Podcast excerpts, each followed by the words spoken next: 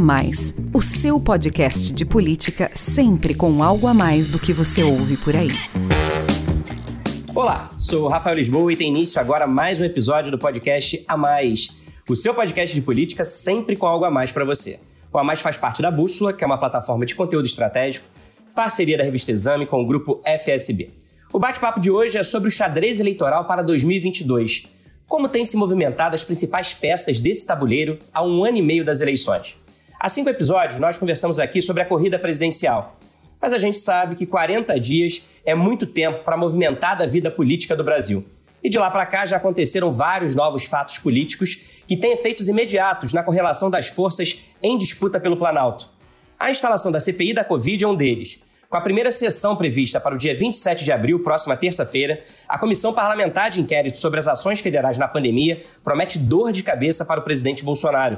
A maioria dos titulares são parlamentares independentes e de oposição. O senador Renan Calheiros, do MDB de Alagoas, que deve ser nomeado relator e é crítico à atuação do governo contra a Covid, já virou alvo de grupos bolsonaristas. Mesmo antes de ser aberta, a CPI provocou um choque entre os poderes. A instalação da comissão foi determinada pelo ministro Luiz Roberto Barroso, do STF, cuja decisão depois foi confirmada pelo plenário do Supremo. Bolsonaro, integrantes do governo e parlamentares da base reagiram ao que chamaram de interferência do judiciário em questões do legislativo. Outra decisão do Supremo Tribunal Federal que impacta diretamente as eleições de 2022 foi a confirmação pelo plenário da anulação das condenações do ex-presidente Lula na Lava Jato de Curitiba.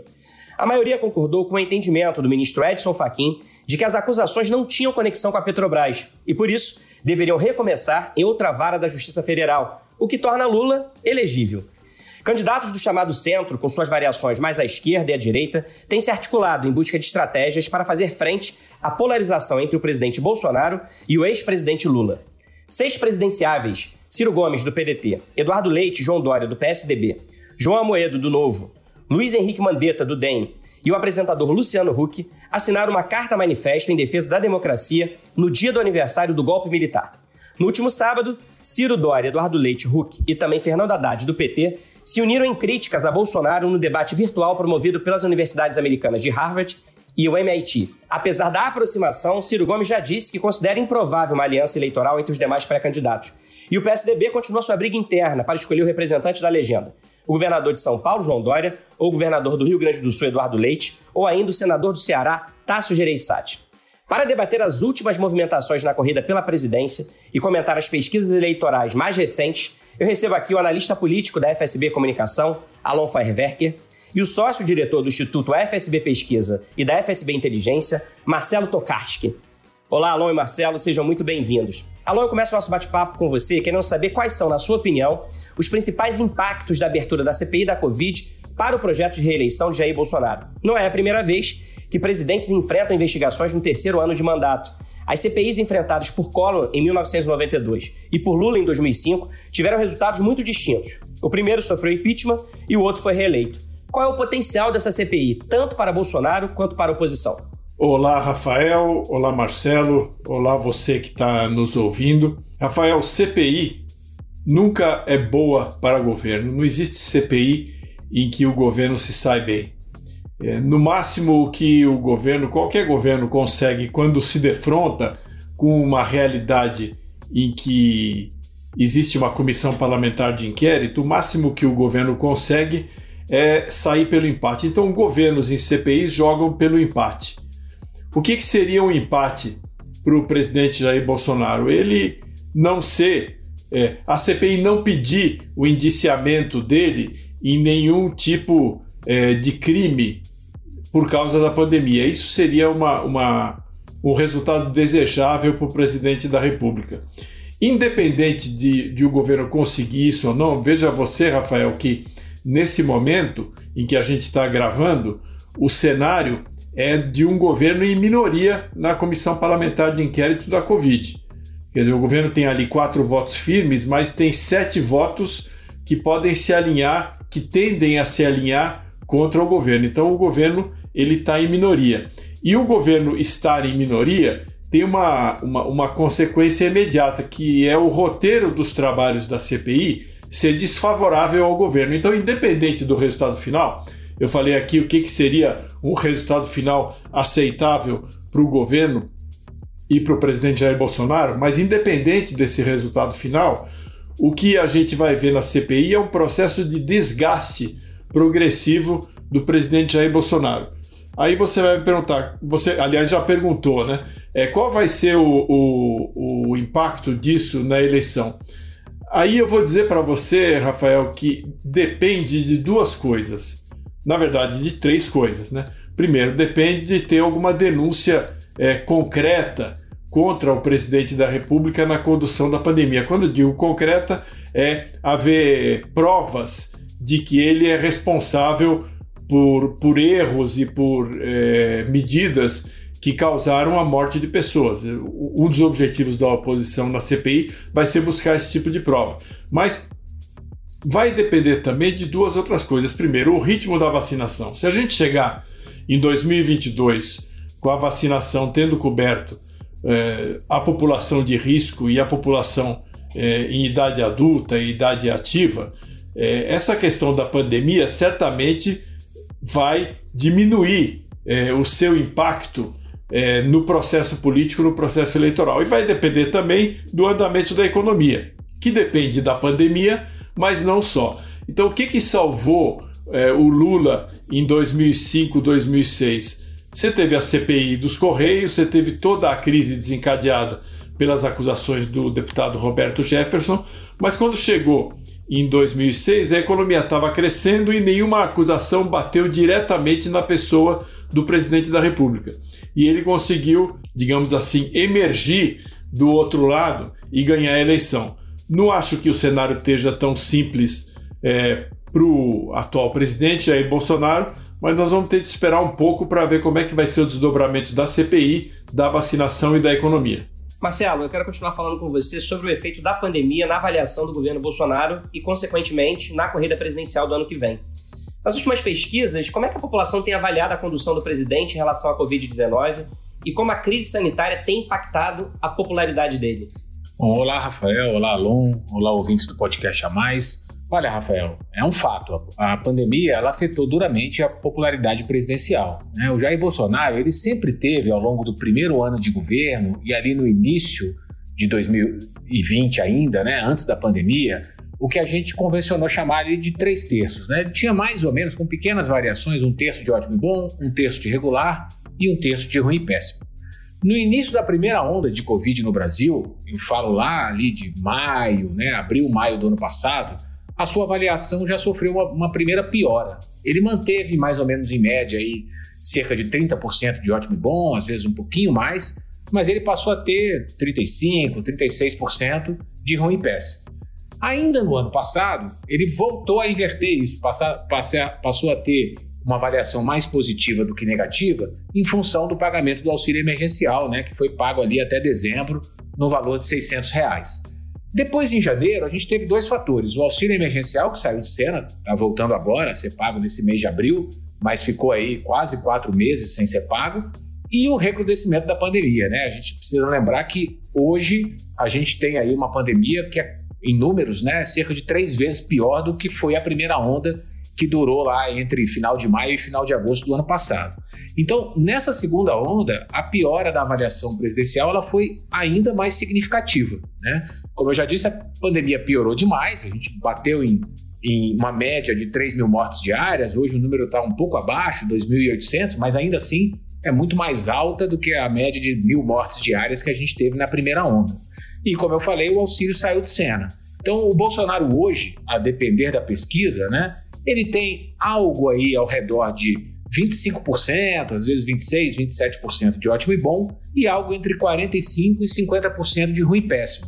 É, do ponto de vista da avaliação, é o pior momento do governo, e nem poderia ser diferente. Né? O governo enfrenta dificuldades na pandemia, na economia, etc., e isso gerou um desgaste.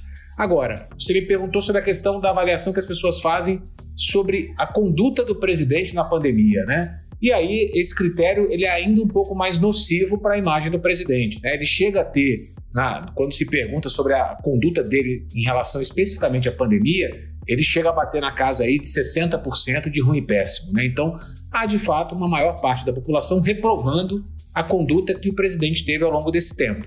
Né? As pesquisas mostram também que o brasileiro hoje ele tem muito medo da pandemia. Né? As pessoas estão muito assustadas com esse cenário de, de, de um número de mortes. A gente já teve dia que, dias que superaram a casa aí das 4 mil mortes em um único, em um único período aí de 24 horas. A gente está com UTIs ainda lotadas em boa parte do país. Esses números vêm melhorando um pouquinho aí nos últimos 10 dias, mas ainda assim é um cenário bastante negativo. Agora, a gente tem que ter uma coisa em mente também, né? É, mesmo nesse seu pior momento, manter entre 25% e 27% de ótimo e bom é uma coisa que chama atenção. Né? O que resta saber é se quando a pandemia refluir um pouco, né, é, o que aparentemente é, cedo para cravar, mas aparentemente começa a acontecer pelos números de casos e de mortes que a gente tem tido nos últimos dias, e principalmente né, o que o Alon falou, quando a economia começar a andar né, um pouco mais, a se recuperar um pouco dos efeitos da pandemia, a gente vai ter que ver como é que o comportamento do, do, do, da avaliação presidencial vai, vai acontecer e se o Bolsonaro vai fazer o que sempre aconteceu com ele né, nas crises. Ele sempre recuperou o capital político perdido. Agora é um pouco diferente, ele perdeu bem mais desse capital político, a gente vai precisar acompanhar o quanto desse capital ele vai conseguir recuperar daqui para frente. Alon, com as decisões favoráveis aí do Supremo Tribunal Federal ao ex-presidente Lula, que está de volta definitivamente ao jogo eleitoral, qual você acredita que será a estratégia dele e do PT daqui para frente? E como é que você avalia as primeiras movimentações de Lula desde que ele se tornou elegível? Até o momento, o ex-presidente tem adotado um tom conciliador nas suas declarações, com aceno a forças políticas de esquerda e centro para a formação de uma frente mais ampla, né? Rafael, primeiro é, a gente tem de esperar um pouco, porque sabe que no Brasil até o passado ele é controverso, né? Não apenas controverso, mas imprevisível, né? Imagina então é, o futuro. Quer dizer, o, o ex-presidente Lula, ele de fato teve as suas condenações anuladas, mas os processos recomeçam é, na, a, aqui em Brasília. Quer dizer, inclusive a decisão de hoje do Supremo Tribunal Federal é que esses processos todos vão ocorrer aqui em Brasília.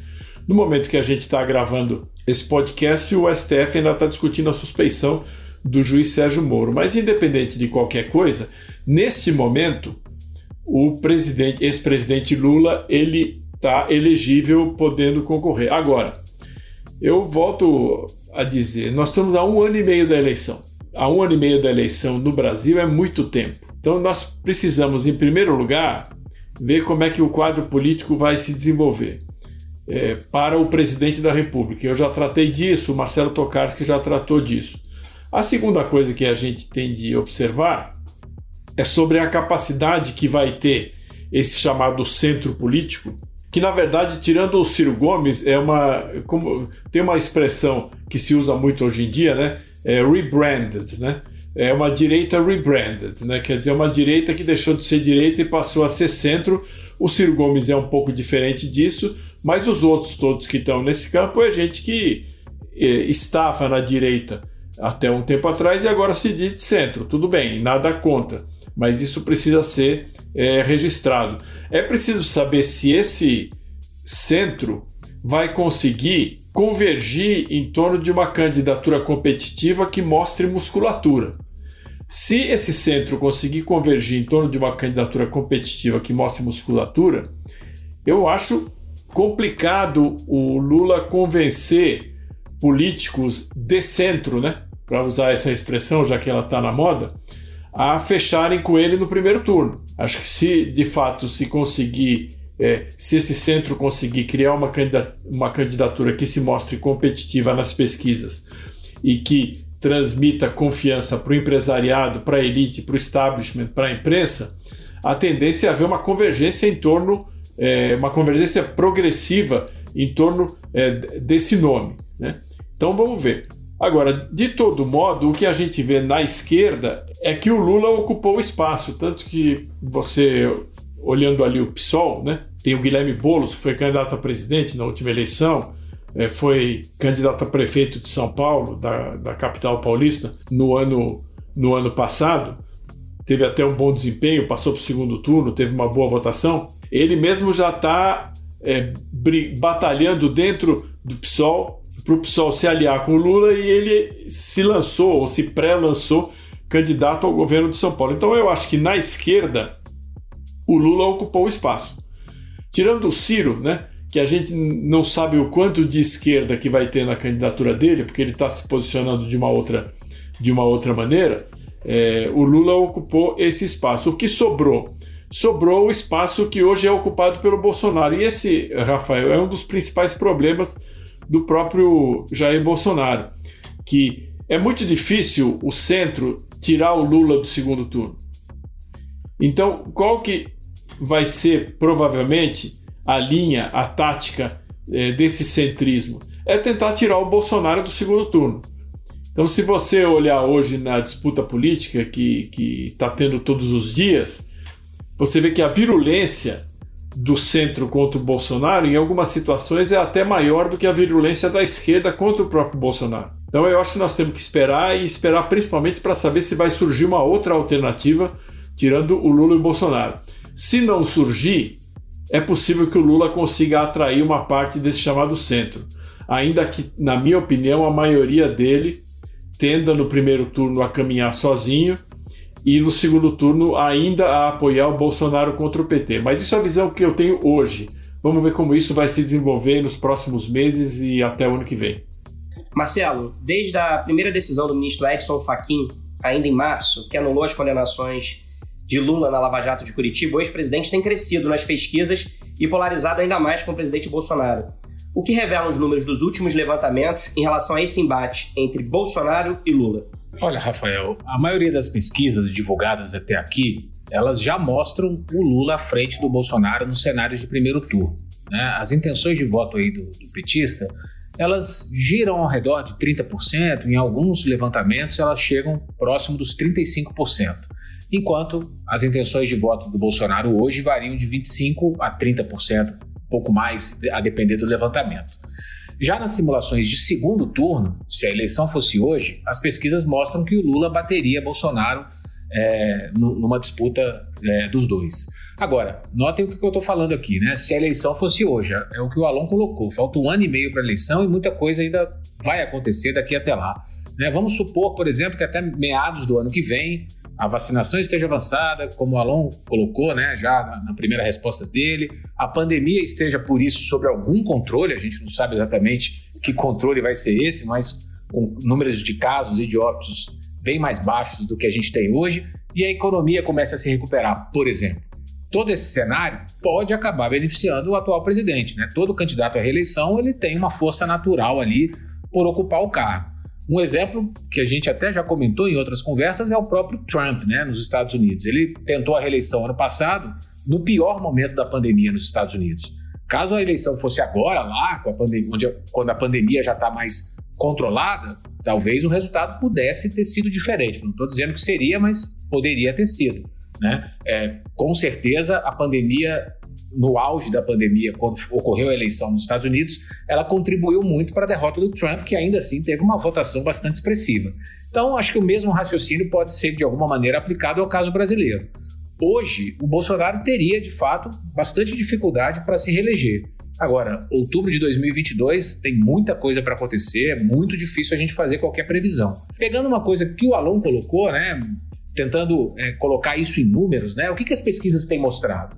Hoje, Lula e Bolsonaro, eles têm aí cerca de 60% das intenções de voto juntos.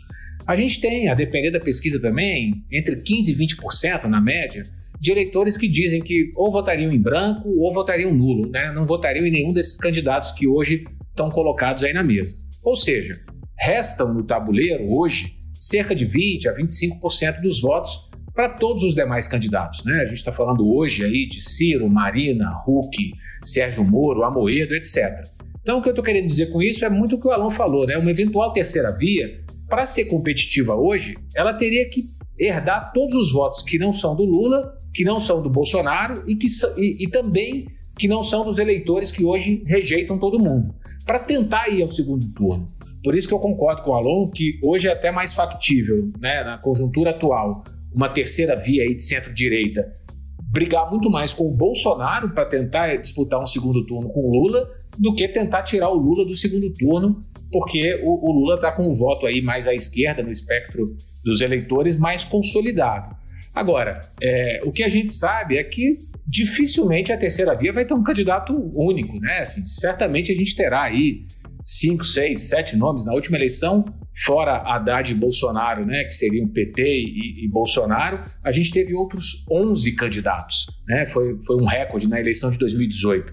Talvez a gente não tenha os 13 que a gente teve lá em 2018, mas podemos facilmente aí ter algo entre 8 e 10 candidatos. Então, para essa terceira via se viabilizar, seja ela de centro-direita, seja ela mais até a direita, esse caminho mais lógico seria competir mesmo na, hoje na mesma raia que o Bolsonaro está correndo, porque o Lula já ocupou ali o, o, o outro espectro dessa corrida eleitoral. Agora, essa é uma dificuldade que, mais uma dificuldade que atualmente se impõe ao presidente Bolsonaro nessa corrida eleitoral. Como eu disse, né, enfim, o cenário pode mudar, a gente vai ter que acompanhar, mas hoje ele, ele tem essa dificuldade também, né, de, de poder acabar virando, virando um alvo mais central aí dos demais candidatos. Alon, você disse na resposta anterior que os grupos que compõem o chamado centro têm o desafio de formar uma aliança ampla com um nome competitivo que represente uma alternativa tanto ao bolsonarismo quanto ao lulopetismo. Mas se dentro de um mesmo partido como o PSDB não há sequer consenso em relação ao nome, João Dória, Eduardo Leite ou Tasso Gereissati, imagina a dificuldade então de conciliar os interesses de diferentes legendas que representam espectros ideológicos tão variados. O Ciro Gomes, que você disse aí que destoa desses outros candidatos presidenciáveis, pré-candidatos da chamada direita rebranded, ele já disse que não acredita que é provável uma aliança eleitoral em torno de um único nome. Na sua opinião, há viabilidade para um candidato único capaz de agrupar os que não querem nem o petista nem o Bolsonaro? E mais do que isso, me responda se você puder, quem seria ele? Veja, Rafael, a gente não sabe ainda quem vão ser os candidatos, nem quem vai ganhar, nem muito menos quem vai ganhar a eleição. Mas uma coisa a gente já tem, pode ter certeza, que vai ter muita briga e muita intriga dentro do PSDB para saber quem vai ser o candidato. Então, porque isso acontece em toda eleição. O PSDB está sempre brigando internamente. Antes, eh, teve briga do Aécio com o Serra, briga do Serra com o Alckmin, do Alckmin com o Aécio. O Dória, que seu candidato na última eleição, e, e, atropelar o Alckmin, não conseguiu, acabou sendo candidato a governador de São Paulo. Então, que vai ter disputa dentro do PSDB, a gente já sabe. Né? Agora, o que a gente também já pode imaginar é que no, ao final, na hora da decisão, eles estarão unidos, os tucanos estarão unidos em torno de uma alternativa, seja de um candidato deles próprios, na minha opinião, seja de um, de um outro candidato ao qual eventualmente eles possam é, fornecer o vice. Né? E aí você me pergunta, não, mas não tem muita contradição política e ideológica entre esses nomes de centro? Né? Você vê que o Ciro Gomes ele é essencialmente um, um getulista, ou pelo menos se apresenta hoje em dia como getulista desenvolvimentista, alguém que vê muita importância no investimento público, no investimento estatal para o crescimento da economia. Aí do outro lado tem o PSDB, mesmo sem falar do PSDB, até o João Amoedo está nessa, tá, tá nessa articulação de centro, que é uma visão é, econômica totalmente oposta. Agora, é possível se juntarem todos? É perfeitamente possível, porque para os políticos, Rafael, o que interessa é o poder. Então, se houver uma expectativa de poder, uma perspectiva de chegar ao poder, eles em algum momento vão abrir mão das divergências programáticas que poderiam parecer é, insuperáveis, né? Porque o que vai falar mais alto é a questão do poder. Eu acho que o grande problema do centro não é programático nem político ideológico. Neste momento, é falta de voto. Porque todas as pesquisas mostram que o nem nem, né? O pessoal que não quer de jeito nenhum nem o Bolsonaro nem o Lula tá assim estourando na casa dos 15%, estourando, né? É, que é mais ou menos metade da intenção de voto de, de, de cada um dos dois líderes da corrida. Então acho que esse é o principal problema. Mas se houver uma candidatura que se mostre competitiva e que tenha é, perspectiva, expectativa de poder, essas questões programáticas e político-ideológicas elas se resolvem ali usando o velho ditado, né? É como as melancias vão se ajeitando na carroceria do caminhão conforme o solavanco da estrada, né? O pessoal vai se ajeitando dentro é, das candidaturas e vai deixando as divergências para trás e vão dizer que é tudo pelo Brasil, né? Que o interesse do Brasil está acima de tudo e que temos que abrir mão das divergências. Marcelo, aproveitando aí que o Alonso citou o desempenho dos candidatos do chamado centro nas pesquisas, eu quero que você conte então para a gente como é que eles têm performado nos levantamentos. É, alguma mudança relevante desde a nossa última conversa? Quem hoje seria o candidato mais competitivo?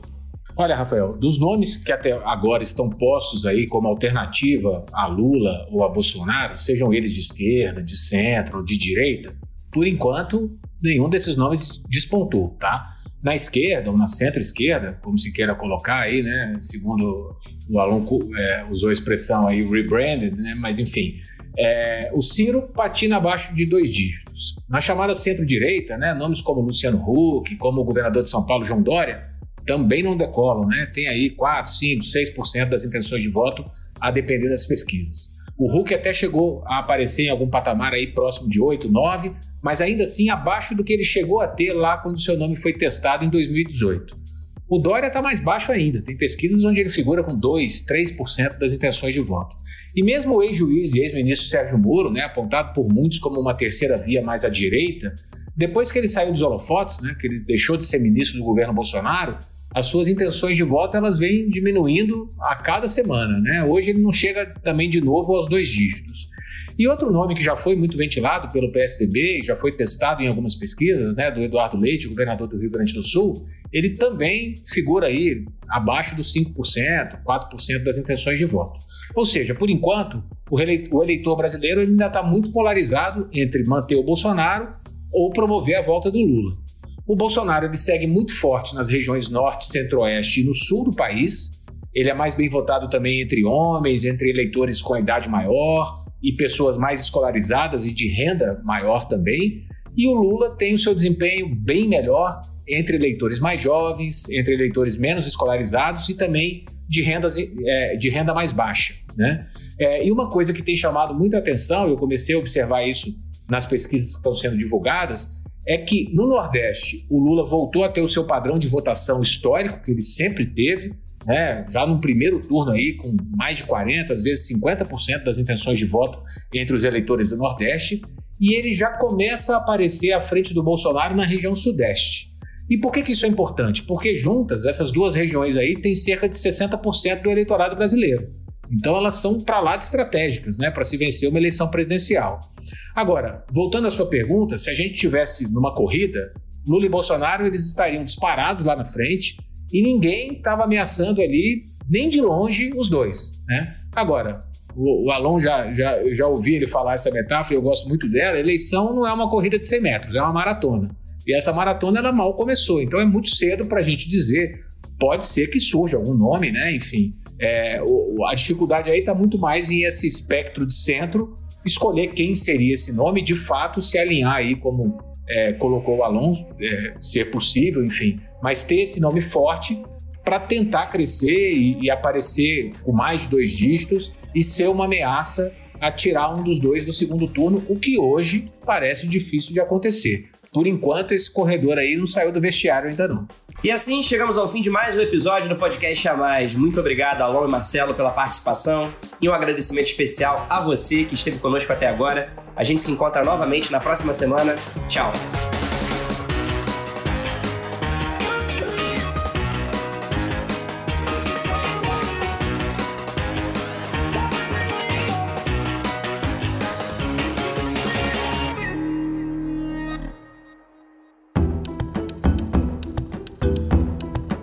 Edição Guilherme Baldi, este podcast faz parte da plataforma Bússola, um produto do grupo FSB.